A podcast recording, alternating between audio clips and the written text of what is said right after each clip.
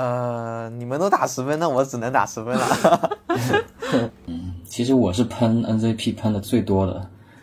城区的话，我认为极客，其实我认为乘客应极客应该是搞不定的。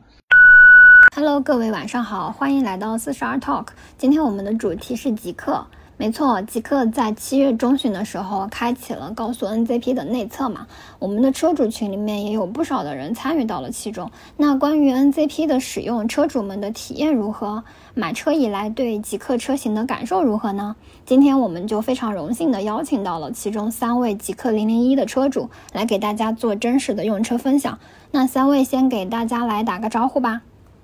呃，大家好，我是洛杉矶故事，然后我今年是二十八岁。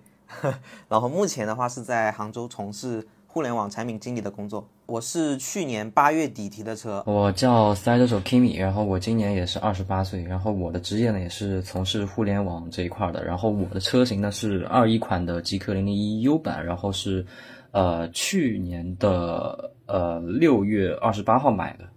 对，刚好一年了，一年多。大家好，我叫 Aaron，呃，我在上海，我也是呃在互联网做产品经理的。然后我今年三十二岁，呃，我是二一年四月份，就是第一次开发布会的时候订的车，然后二一年十二月提的车。嗯嗯，那大家其实都非常凑巧，都是在那个互联网进行一个呃职业。那想问一下各位，当时是在什么情况下决定买车的呢？啊，为什么决定买极氪零零一这辆车呢？其实因为我前面一辆车型呢是性能车，是那个奔驰的 C 四三，然后后面呢也是跟我后就是我宝宝要出生了嘛，然后我决定想要有一辆能够买菜的车，但是能够用让我能够小激情那么一把的车子。然后试驾了极氪零零一以后呢，然后应该是试乘了以后，我当时还没有试驾，他不给试驾。试乘了以后呢，然后当天晚上我就下定了，对，也是就是去年的啊，应该是前年的十。十月份的时候，然后下定的。对，呃，我当时我当时买车的原因很简单，因为我当时呃从外地到上海，然后就是正好四月份到上海一年嘛，然后就有买车的资格，所以当时我只能买那个新能源车，就是因为上海的摇号规则就是新能源你是一年就可以买嘛，然后燃油车需要三年。对，这是当时就是买车的一个原因吧，就是说需要一辆车啊，然后原来地方的车也用不了。嗯。那山鸡哥呢？呃，OK，我可能正好是你们两个情况的结合啊。我当时也是正准备要宝宝，然后也是到杭州快一呃刚好一年了吧，然后也想着就是准备买自己的车了。然后杭州也是一样的，他我是摇不到那个呃蓝牌，所以说去选择了新能源的车子。那其实大家在选择新能源的时候，同价位还是有很多其他的热门车型，比如说像特斯拉 Model 3呀，然后小鹏呀。还有那个蔚来 ET 五这些，那当时在看的时候有考虑过这些品牌吗？或者有考虑其他品牌的一些车型吗？嗯，那我先说吧，因为我觉得我的时间比较早，就是其实我是，呃，大概二零年底就开始看车，因为我知道一年就可以直接买嘛，所以等于要提前定嘛。对，呃，我觉得那个时候比较特殊，其实那个时候可选的纯电车并不多，呃，蔚来是第一代的车型嘛，就是 ES 六，然后。呃，小鹏只有 P 七，嗯，然后理想那个时候只有一个理想 ONE，然后所以当时可选的不多。呃，首先是蔚来，我其实当时是大定了蔚来的，但是我去试驾了几次 ES 六之后，最后还是退掉了，就是啊，就是把那个单转掉了，就是因为第一代的车型的底盘的确是有一点点，就是就是太太太太晃的那种感觉嘛，对，最后还是放弃掉了。嗯嗯，太硬了吗？呃，它不是太硬，而是它那个车就是不断的有小的那种晃晃悠悠的那种、那种、那种、那种震动吧，就是就是你过一个地方，它会有晃晃，就是它的底盘感受非常差。哦，对，虽然我也很喜欢蔚来这个品牌，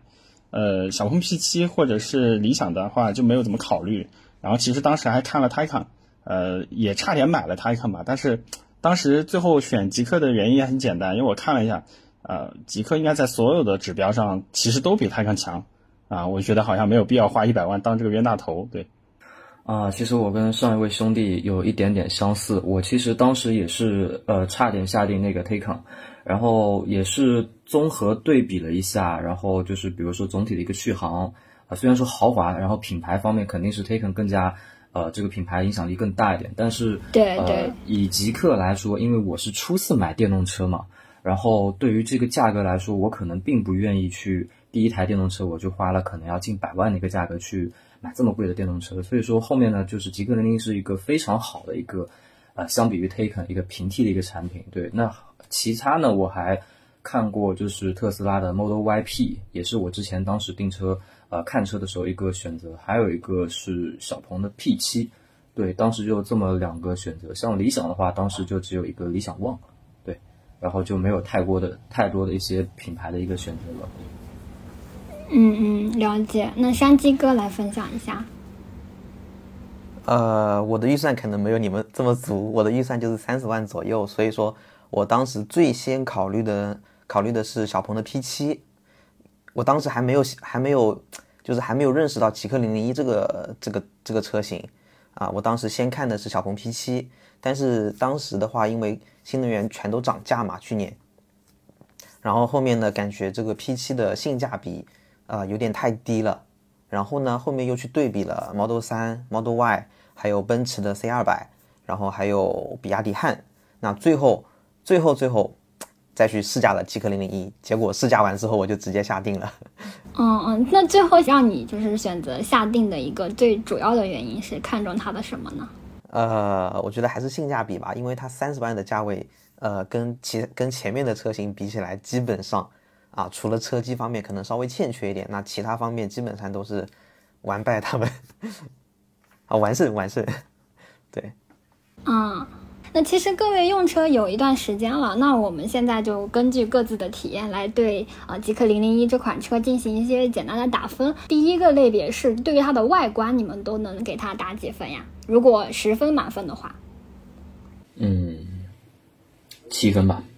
我也大概给七分吧。其实我还是更喜欢未来的外观的。呃，外观我给到八分吧。就是虽然它图片上看起来。比较像蛤蟆，但是我现场看了之后发现它实车的尺寸啊，实车尺寸下还是蛮好看的，蛮耐看的，然后也比较独特。嗯嗯，那第二个是续航这一块，九分。呃，我给八分吧，就是因为我我是二一年的 U 版，就是在就是就是就是当时没有闪电切换嘛，所以就是我其实还是觉得说，如果有闪电切换的话，我觉得它还是会更好的。然后零零一的续航比较有意思的是，它是城区续航短，然后高速续航长，啊，我觉得还是蛮实用的。呃，我也给九分吧，因为我最开始对比的就小鹏 P7，我知道它的续航确实 折扣比较大。那换到呃最后下定极客之后，发现它的续航表现还是确实还是不错的。嗯，其实各位在外观以及续航这一块打的分都还挺高的啊。那我们下面进入车机环节，那各位对于它的车机就是流畅度呀，然后界面逻辑啊这一块能够打到几分呢？三分吧。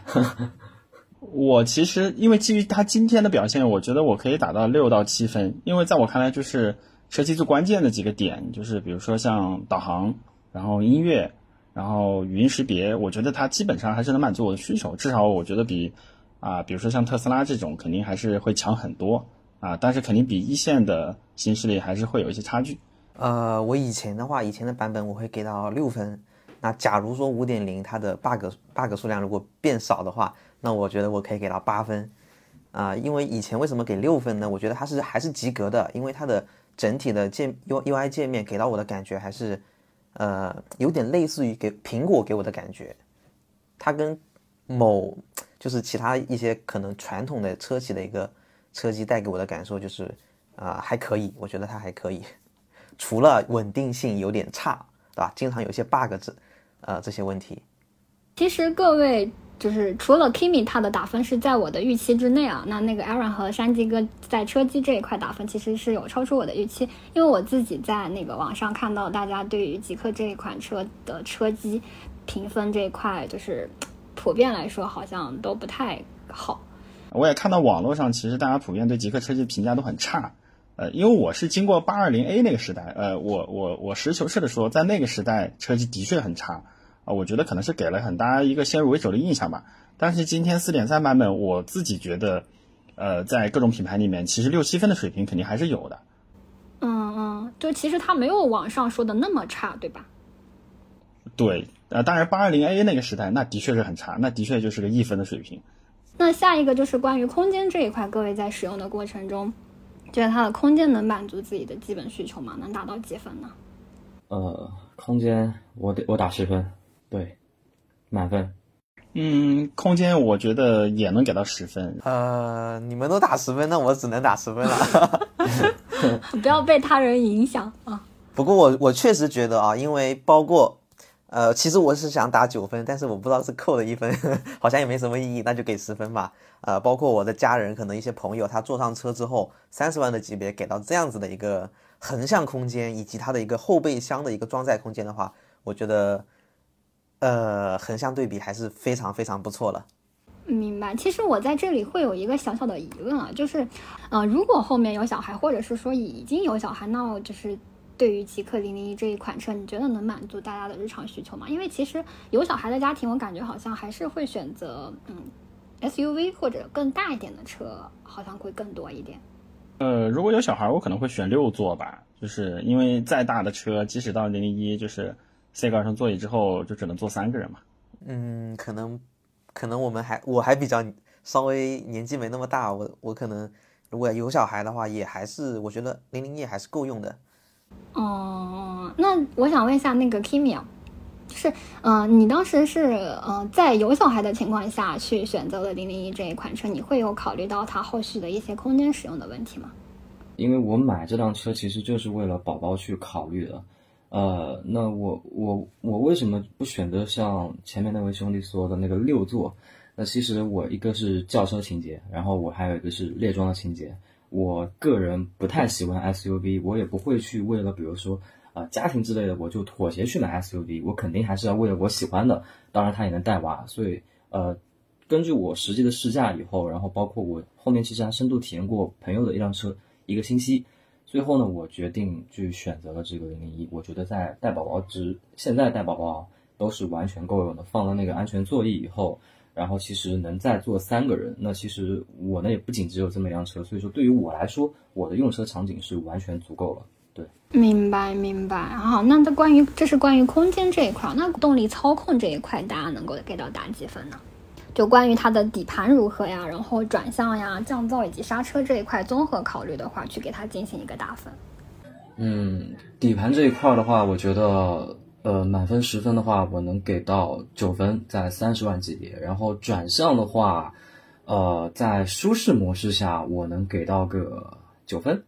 呃，在运动模式下给个八分。然后其他模式其实都相差不大。经济模式下的话，可能也是八分的样子嘛。然后降噪就是应该是它的 NVA 去表现嘛，对吧？呃，这个的话感觉分数可能会略低一点，可能在七分左右。主要还是因为它是一个单层的玻璃，然后车速上了一百二以后，它的这个噪音还是胎噪，包括整个风噪都是非常大，有漏风的这种感觉。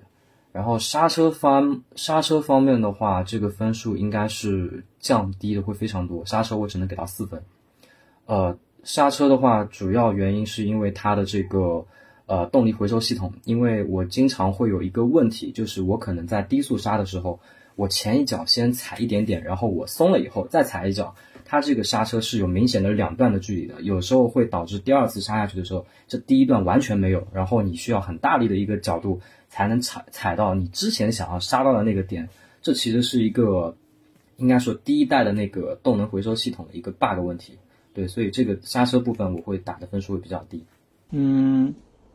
整体我可以给打到九分吧。然后呃，我打到九分的理由大概是这样的：我我的参照项是这个价位的标杆就是三系，因为我原来也是三系车主。呃，我觉得底盘的话比三系是强的，可以打到十分。转向实际上是没有三系好的，我觉得大概在七到八分的水平。然后呃，隔音降噪，我觉得。呃，如果宝马三系是六分，那么极客可以打到十二分。哦，这么高？对，因为因为三系的其实三系的呃噪音还是非常明显的，就是就是在在这个呃段位。然后刹车的话，我其实刚开始用的时候是不太适应的，就是刹车很软啊。但是到现在，我觉得还是能满足我自己的需求，所以我能给到八分。我想问一下，Aaron 平时用车场景更多的是在城市道路还是高架道路？呃，我分两个场景吧，就是平时主要是城市地面道路，然后呃每周可能也会有一两次高架，就是但是上海的高架很堵，呃然后对，每个月可能也会有高速长途出行。那山鸡哥呢？呃，动力操控这方面我给到九分吧，可能唯一的，呃，刹车，就是大家都都吐槽的一个点，就是前段，呃，偏软。但是我开车的话，平时在城城市里面开车会，呃，没有那么激进，那我觉得刹车也是够用的。嗯，唯一的扣分可能就是在刹车这一块，其他都还蛮好的，我感觉。你们有选择哪些选装的配置吗？嗯，我选了大满配，我该选的都选了。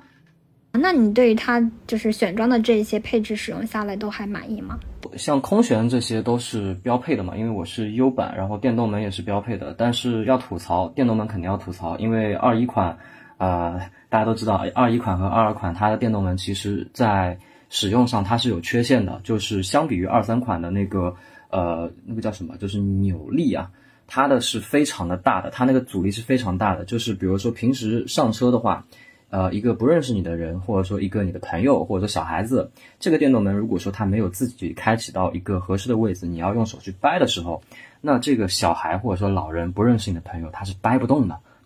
对，它是掰不动的。你需要告诉他这个东西，你需要用力的去掰，哎，然后关门的时候呢，可能有的时候会有一个呃，怎么说呢？你拉了一下那个门以后，它可能哎，我又给它关了一下，那它就会呃直接停止。那这个呢，其实也是跟那个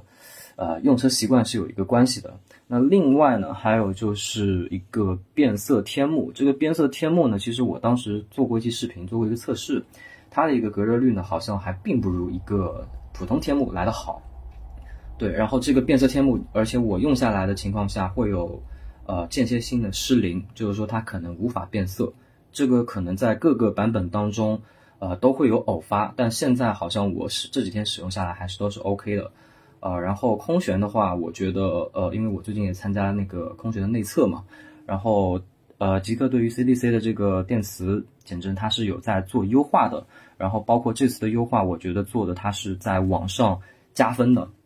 相比于现在啊，就是公测版的，它是一个加分项，然后那总体这些选装配置，呃，抛开这些。我说的这些劣势不谈，它的这些选装配置，我觉得在三十万级别是非常非常能打的。就算到二三年的今天，我也能给它一个十分。那如果说加上这些呃劣质的这些问题，那我可能也只能给给打个八分了，也是比较高了。对，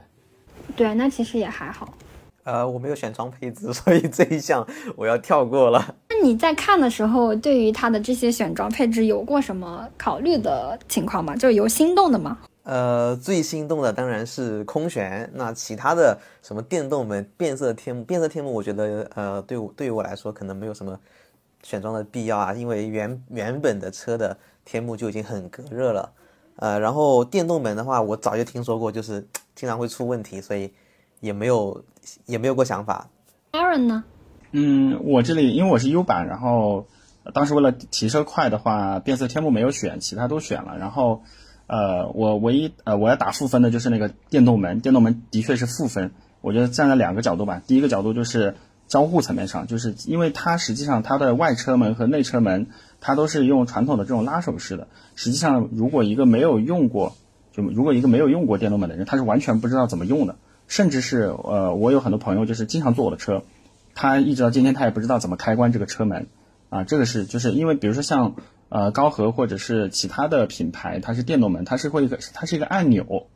啊，那大家自然就知道去按。但是极客它是一个拉手，甚至我也很难去跟人家就去说你怎样去开着嘛。我说你拉这个拉手，他我大家也不知道是到底是拉哪里。对，这是交互层面上啊，也是交互是负分，但更负分的就是阻尼，因为我是一二一款的，然后呃，这个阻尼真的是非常的难用，就是啊，除了主驾，因为我是天天用，我我觉得还能接受以外。几乎所有的人都受不了这个这个这个电动门，然后我也真心诚意的希望极客能出，哪怕你是出官方的付费升级，我也愿意去升级的，因为现在的电动门的确给我带来非常大的负面体验。在智驾这一块，它其实推进的就比较慢了。那当时零零一在刚刚交付的时候是完全没有开通那个辅助驾驶功能的，对吧？对，它是后面才逐渐有了那个基础的 ACCR，以及像。灵阳并线的一个功能。那那个高速 NZP 也是迟到了非常久，在最近才开始开放了那个内测嘛。是其他品牌就在这一块已经开始在进军城市领航辅助驾驶了。那你们作为车主的话，在没有参加这个 NZP 内测之前，对于极客智驾这一块是都是一个呃比较负面的态度吗？呃，其实对于这个极客还没有开始 NZP 的时候，我并没有就抱很大的希望。因为极客本身就是依靠于视觉，然后包括它的这个算力只有四十八 TOPS，那这个算力对现在动不动就上千的那个那个蔚来啊，对吧？它其实是没有任何优势的。然后包括其实它的一些，比如说内测的开始，然后包括对整个地图的一个数据收集，他们到现在为止其实也仅仅只是开始而已。那其实对于刚刚开，在这之前呢，我说句实话还是没有抱太大的期待的。啊，我觉得它的那个智能驾智能驾驶的话，我当时提车就已经有 A L C C 和 A C C 了，那基本上也够用。那我对 N C P 的呃期盼呢，就是说能在高速的时候减轻我的一个呃负担。所以说呃 N C P 的速度来的有点晚。那除了 N C P 以外啊，其实还有很多很多的这个智能自驾的方面的一个功能，它是没有兑现的，包括什么直入直出，对吧？啊，还有什么开门预警，啊，什么后方后方来车的预警，对，还有包括它的那个 BSD 的那个盲区预警，也是很晚才很晚才推出来，它的速度实在是太慢了，而且推出来之后，骨骼识别也，呃，不是很稳定，包括像盲区预警的话，经常会失效，啊，嗯，其实我我因为我觉得考虑极客的智能驾驶呢，有两个条件，第一个就是它现在这个价格。第二个呢，是它开始交付的时间，因为是二一年开始交付的嘛。实际上，在这个价格、这个时间交付的车里面呢，我的确对它也没有什么太高的预期。那我可能原来对它的支架的预期就是高于未来的第一代的水平，那可能对我来说就我就觉得已经很满意了。因为其实那个年代它不像今天，大家有有有那么多硬件，然后可以堆城区辅助驾驶啊之类的，所以我其实预期也不高。对，嗯。但是在参与内测之前，你要说有什么评价，那我们肯定也呃，我肯定也觉得就是交付速度实在是太慢了，对，也可能有疫情的问题和以色列团队配合的问题。但是不管怎么样，就是呃之前很多承诺可以更早交付的东西，其实花了非常长的时间才才交付到车车主手上。各位就是在内测体验下来之后，觉得它的表现会符合自己的预期吗？因为我有在网上看到各种各样关于这个内测的一个一个体验分享啊，就有对它赞不绝口，比如说体验下来觉得效率非常的高啊，然后变道加塞能力非常的激进啊，但也会有一些比较负面的评价，比如说它在车多的时候就使用体验很差，然后进出匝道的时候问题也非常多。你们有遇到相同的问题吗？或者是说有一些别的问题？嗯，其实我是喷 NZP 喷的最多的，对我当时在呃把这个 NZP 测试了以后，然后我就把我所有遇到的这些情况反馈到了内测群里面，嗯，呃，然后其实像很多媒体在吹的一个问题就是，比如说呃旗线变道这个问题，对对，呃，我当时遇到过好几次他在旗线变道，这个其实我并不认为他是在旗线变道想要激进的变进去，他而是我。更多的感觉是它的算力不够了，它是很挣扎的，是又想变又想退出，又想变又想退出，这样来回的不断的去弄。那然后呢，它会最后呢会非常激进的，可能会急加速，然后直接上去。但这个感官说句实话，如果是在 NZP 的这个你全权交给他的时候，你是会慌的。你作为车主，毕竟它是电脑，你对它不会有百分百的一个信任。万一后车比如说它加速了。他就是跟你来硬刚呢，对不对？那这个如果发生了事故，这个出现了责任，那一定是算我自己的，对吧？然后呢，当时呢，我也总结了将近有九个点的问题，那我现在也在这边展开说一下吧。好呀。呃，首先第一个点就是我在测试 NZP 了，大概也有近三百公里了，然后发现的第一个问题就是在杭州高架的一个衔接处，高架衔接高架的那个匝道口会退出 NZP，这个情况是非常多的。非常非常多，然后能够衔接的也有，但是不多。我接触到的是衔接不不住的，是多余能衔接住的。然后第二个问题呢，就是在行驶途中突然猛打转向这种操作，当时我在视频里面有发有放出来过，就是我刚刚打开 NZP 的那个时候，它突然猛打方向，对，这是第二个问题。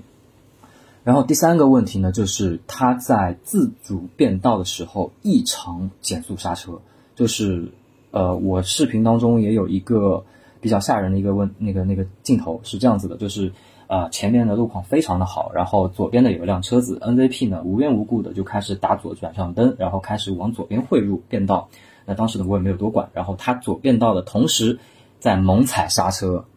这个情况就像是在开。一个路怒症的人在给左边的车辆吃急刹，对，就是这个感觉。嗯啊，然后第四个问题就是在低速的时候，NVP 在转向的幅度调节过多，过于频繁，这是第四个问题。嗯，然后呃，第五个我刚刚说过了，就是一个旗舰变道的情况，那我刚刚也展开讲了，那这边就不展开讲了啊。然后还有就是在第六点，就是距离变道出口，呃呃，应该是那个距离匝道口。它会 NZP 呢？比如说我还有近一公里的时候，我就要驶出匝道了。那然后我现在比如说在右最右边的车道，我是准备下匝道了，但是它会有很多的这个情况会往左边变道，还想要去超越，这个情况非常非常的多，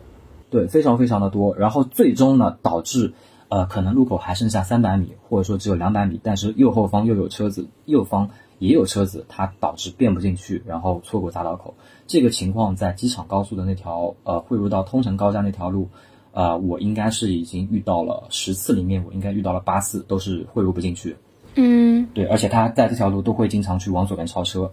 然后还有的话就是呃前方比如说比较通畅的情况下，他莫名刹车的次数非常非常的多，对，非常非常的多。然后最后一个问题就是在 NZP 的这个地图上面，它的车辆建模以及它的这个呃车道的引导线频繁的会上下跳动，所以说对于车主的这个感官会非常非常的差。对，这是我总结下来对于这这个测试版的 NZP 给它的一个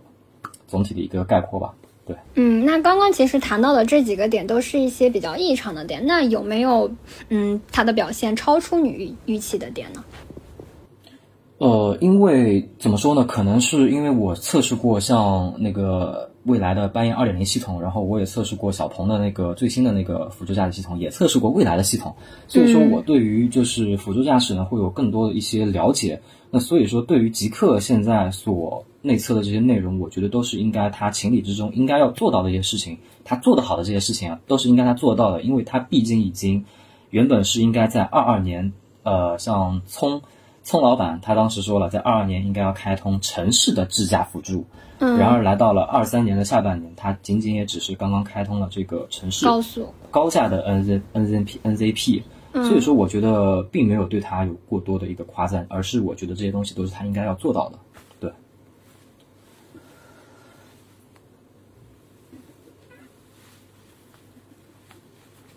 对，没错。那山鸡哥在呃体验这一块跟那个 Kimi 有什么呃相似的地方吗？或者是说有发现觉得他表现超出自己预期的地方呢？呃，我因为我之前是没有用过其他车子的那个。啊，这个这个智能智能驾驶的，然后给我的感受就是，它居然交付出了一个 能用的能用的系统，所以说其实我的预期本来就比较低嘛，所以说我会有一个略微惊喜的感觉。那它是在拥堵情况下它都能用，那这就是给我的一个惊喜。然后我觉得它最大的问题就是，呃，匝道之间的切换啊，经常会断点，就是有时候它它会直接。路过这个路口，它就不不拐进去了。它其实应该是要切换的嘛，对吧？它其实是要下匝道的，结果它他不管了。但是我第一次测的时候呢，发现是它还切换还蛮顺滑，但是到后面的话，多测了几次之几次之后，啊，失败概率还是蛮大的。所以说这个点我觉得是要肯定是要优化的。然后呢，我觉得它的一个呃优点方面的话呢，一个对 LCC 呃相比于 LCC 来说，它的一个提升就是在很大的一个弯道，它也能够啊顺滑的过去，啊这是一个优点。然后还有一个就是它的，其实它的激进驾驶，我不觉得它是一个优点还是一个缺点啊，我觉得这只能是，呃也不好评判。而且在杭州这个城市啊，你的激进不一定是好事，因为你很有可能会被举报，举报之后会扣分会罚钱。对，所以说激进驾驶呢，我觉得呃不好评价。那其实使用下来的话，跟刚刚呃 Kimi 的一个共同的一个感受，就是它在匝道口变道这一块还是有一个比较大的劣势，或者说做的不足的地方。嗯，对，所以说这块我觉得如果再提升一下，那才是真正的就解决了 LCC 的问题。那 Aaron 在那个体验下来的话，呃，跟前面两位会有相同的感觉吗？嗯，其实我的我的感受是一个从高到低的过程，就是因为我最开始。在大概在前三天去啊测试这个 NZP 的时候，其实我还是蛮惊喜的，因为我觉得它的确在，比如说匝道能力，其实它在过大弯道的匝道的时候，它的稳定性是很高的，这个其实是超过了 NT 一点零的未来的，对。然后呃，这这让我感觉还是挺惊喜的。第二个就是在复杂的车流，在因为上海的车流往往很大，对，它在复杂车流下的变道能力，其实我觉得也是超出了我的预期的，就是呃我。它甚至有一些，呃，我觉得其实甚至是作为，呃，人都不一定能搞得定的场景。比如说，我举个例子吧，他其实有一次，呃，他会汇到一个很拥堵的车流里面，他的选择就是先加速，然后找到了一个加，就是找到了一个车流在加速中的一个空隙，然后快速的拐进去。我觉得这个都是呃很超出我的预期的。包括他在下匝道的时候，因为大部分的车型它在。啊，下匝道它实际上它的变道策略就是提前两公里嘛，就变到最右边。但是极客的变道大概是提前八百米啊，即使是四车道，它也会提前八百米开始往右啊，而且它会非常快速的变到最右边的车道。我觉得这些都是让我觉得很惊喜的部分。对，但是用到后面的话呢，我还是觉得我的评价就变低了。呃，主要还是在稳定性部分，就是刚刚 Kimi 说的几个点，我其实后面也会经常遇上啊。我有一次也遇上，就是我刚启动。NZP 的时候，他就给我刹车，他就给我大脚刹车啊！我前两天还遇上一个情况，就是我在中环上最左边正常的开，然后呢，他竟然在最左车道还往左打向转转向灯刹呃变变道，也就是往那个隔离墙上撞。对，就是它会出现很多这种不太稳定，然后包括包括在变道上，它也会有一些不稳定的情况，比如说啊，明明是已经并进来了，但是它还会再转回去，因为它可能判断后面的车比较危险，对。然后包括低速跟车的时候，它会突然大幅的啊打方向盘，对，都都会给，就是，但是我自己的总结呢，就是其实有一些小点，我觉得它应该是可以通过包括画龙这些情况，它应该是可以通过系统升级去解决的。但是我自己比较担心的一个点，还是在于说，呃，目前看起来 NZP 对于地图的依赖其实是非常高的。比如说，嗯，像我刚刚说的那个情况，就是你在环线上，你突然往左变道，那就说明什么呢？就是。它因为那个地方高精地图可能出现了一个错误，就是把最左边车道又显示为了可行驶的区域，那就说明它对于它对于高精地图依赖甚至超过了优先级，甚至超过了 LCC。因为正常你是 LCC 开的话，它一定会判断左边是实线嘛，是不会变过去的。所以我觉得这些地方会让我一种担心，就是它会对于地图的依赖度非常高。那如果在依地图的依赖度很高的情况下，呃，它肯定做不到像呃蔚来或者小鹏 NT 二的那种。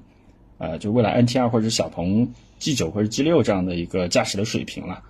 对，啊，但是整体来说，我觉得辅助驾驶吧，就是其实所有的 L L 二本质上都是一样的，因为如因为就如果你都需要我保持一个很高的注意力去关注的话，实际上就是我我倒觉得各种体验其实带来差距并不大。比如说我自己现在用极客的 LCC，甚至让我会更放心一些。为什么呢？因为它的 LCC 其实非常稳定。它稳定就会导致我其实是可以更放心的去用它，但是 NCP 不稳定，那不稳定我就不太放心。然后我也看了，就是像小鹏或者是啊华为的城区驾驶，那实际上它还是会存在很多要接管的场景。那我会觉得，其实当我成为一个普通车主去使用的时候呢，我还是要保持一个很高的注意力。那实际上它的价值可能就没有那么大。嗯嗯，那其实刚刚各位聊到了关于 NZP 体验这一块，那想问一下，嗯，如果 NZP 后就是高速 NZP 这一块，它后续优化到一个大家可以接受的一个状态，那嗯，各位对它未来一个城市辅助驾驶会是一个嗯看好的观点吗？就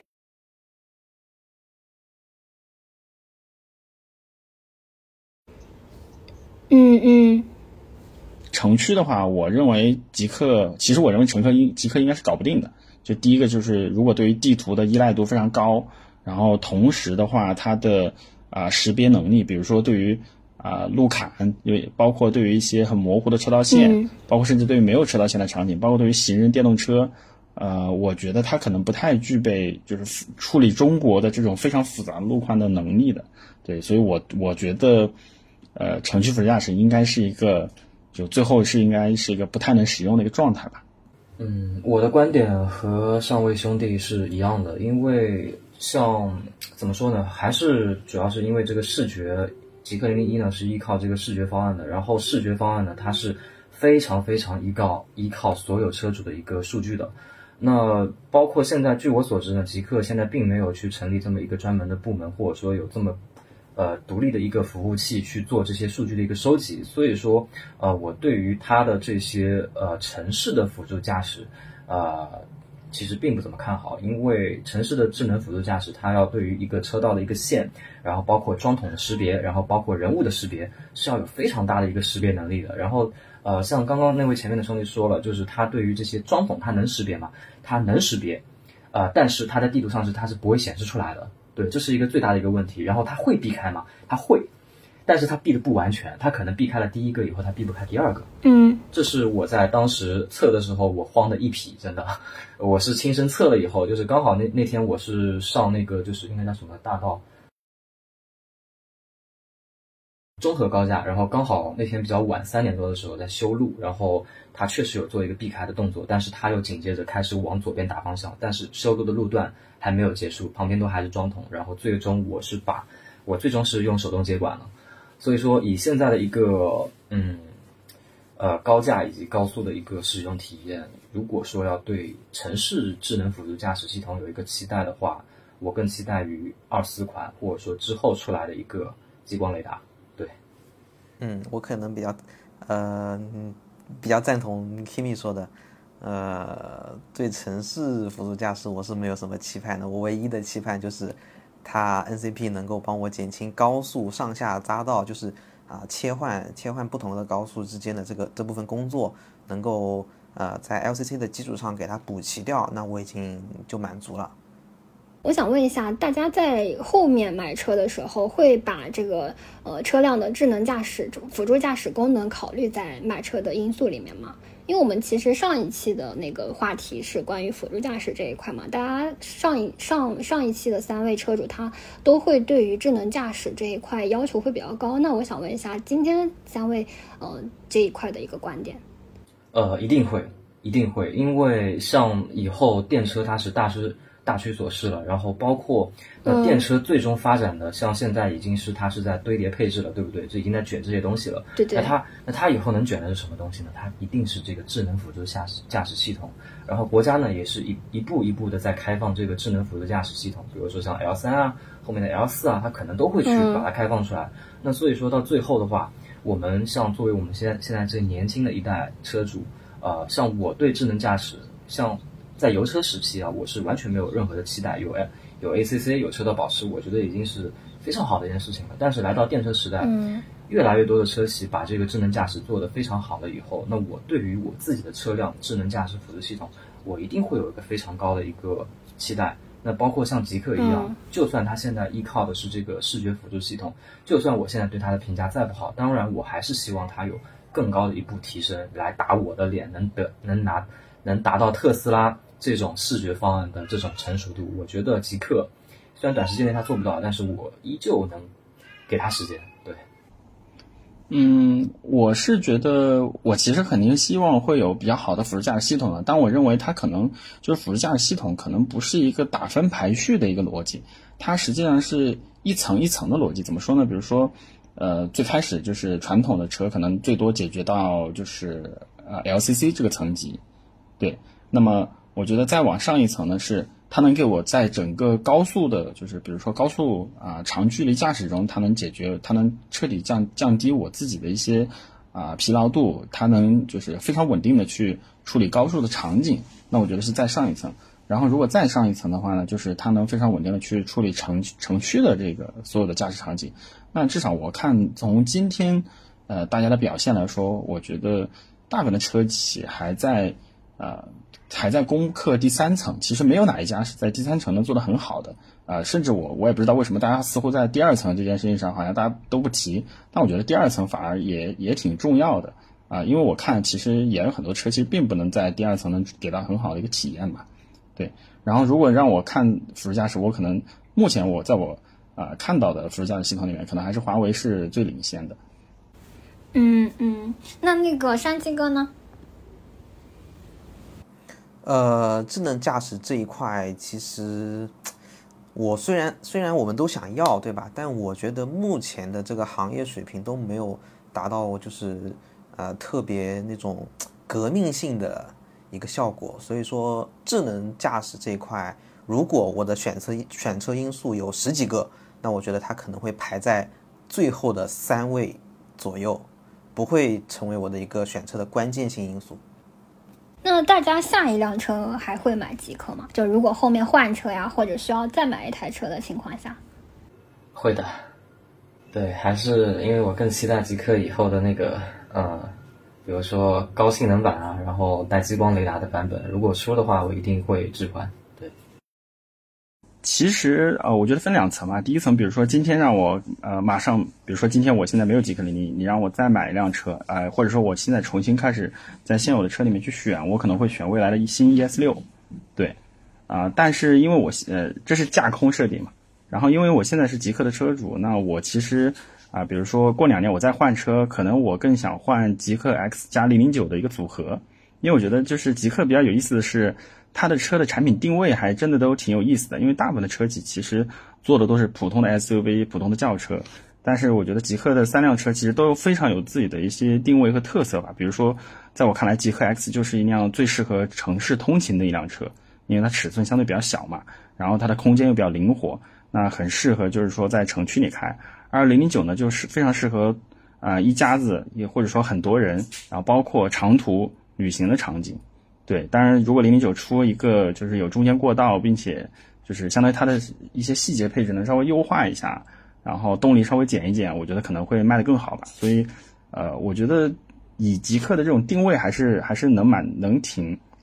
就跟我的需求还是蛮匹配的。所以我还是觉得说，呃，这个公司还是挺有意思的一家公司。包括我觉得它在各方面的一个进化速度上，我觉得其实是比很多的车企都是强的。个山鸡哥呢？呃，会，我非常赞同艾伦哥的这个观点，因为我也是觉得，就是极客这台这家公司呢，它出的三款车啊，都是非常的有特点啊，就是不走寻常路，所以我是特别欣赏这一块的。然后我可能如果说呃增购的话，那可能会想去买那个极客零零九。然后如果说是什么换购的话，那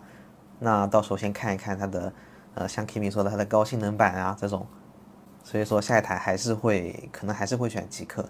其实大家对于极客这个品牌，其实感觉哈评价还是挺高的，然后对它的未来也是挺看好的。那呃，各位对它的未来有一些其他的什么期待吗？啊，我还是希望未来呃极客未来能做好补能体系的一个建设吧。就是因为现在的极客的啊充电桩的布局，我觉得稍微还是会稍微欠缺一些。就是包括选址的科学性，就是即使在上海，就是对，其实我觉得也不是让我特别满意。呃，我是希望他能把现有的这些缺点给补一补，就比如说这个目前来说的话，售后吧，售后再加快速度。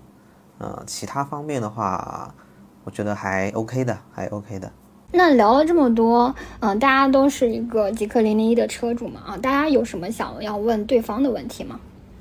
嗯，我想问一下，就是其他两位，就是你们就是开长途高速的频率是怎么样的，以及你们的体验感受是怎么样的？长途的体验，呃，是优于我现有的所有的车辆的，因为呃，像我以前的那个油车呢是没有车道保持这一块的。所以说我开高速的话呢，更多会选择用极客零零一去跑，因为它的现在的这个 LCC 加 ACC，我个人觉得已经是比较的成熟了。呃，但唯一觉得有一点缺点的就是它的补能，对，它在高速呃是没有极客自营的一个充电桩的，所以说用到国家电网呢会比较的慢，对。然后整体来说呢，然后在开高速的时候，它的座椅啊其实也是有点问题的，就是坐的时间久了以后，它是真的会比较累。然后包括像头部这块位置，呃，我的高速频率的话，近期可能稍微少，呃，低一点。那之前的话还是蛮高的，就一周一个月可能会跑，呃，杭州到金华的话，应该会至少会两到三次，就来回两来回的话，总共是五百公里嘛。然后呢，还有一些重大节假日的时候，可能会去福建，呃，去泉州。那一开的话，基本上就十个小时。那给我的感受就是，电车比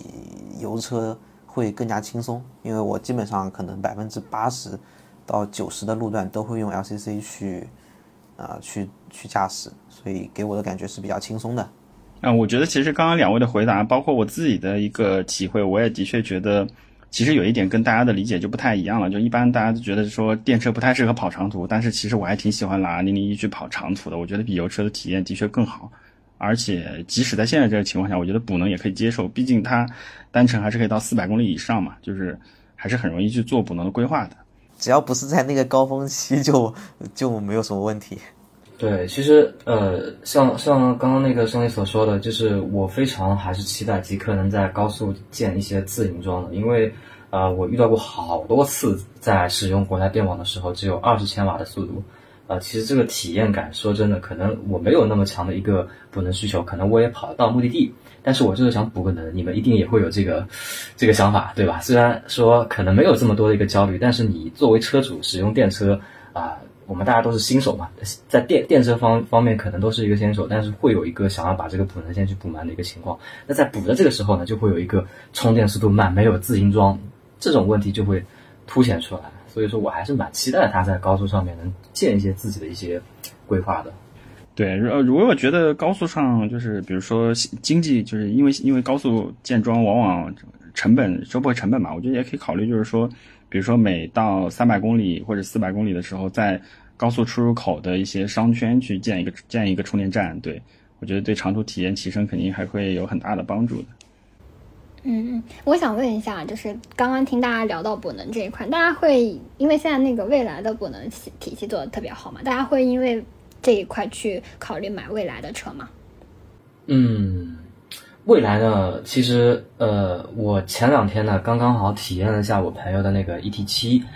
他呢让我去感受一下换电，然后给我最深刻的印象就是他到了换电站以后，他点了下单，然后车辆呢是完全自主自动的一个进入到那个换电站，然后全程，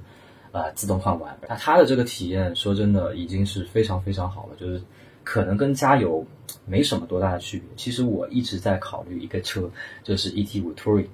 但这个车呢，其实呃只能作为增购，我绝对不会拿零零一去换，因为它的配置并不如极氪零零一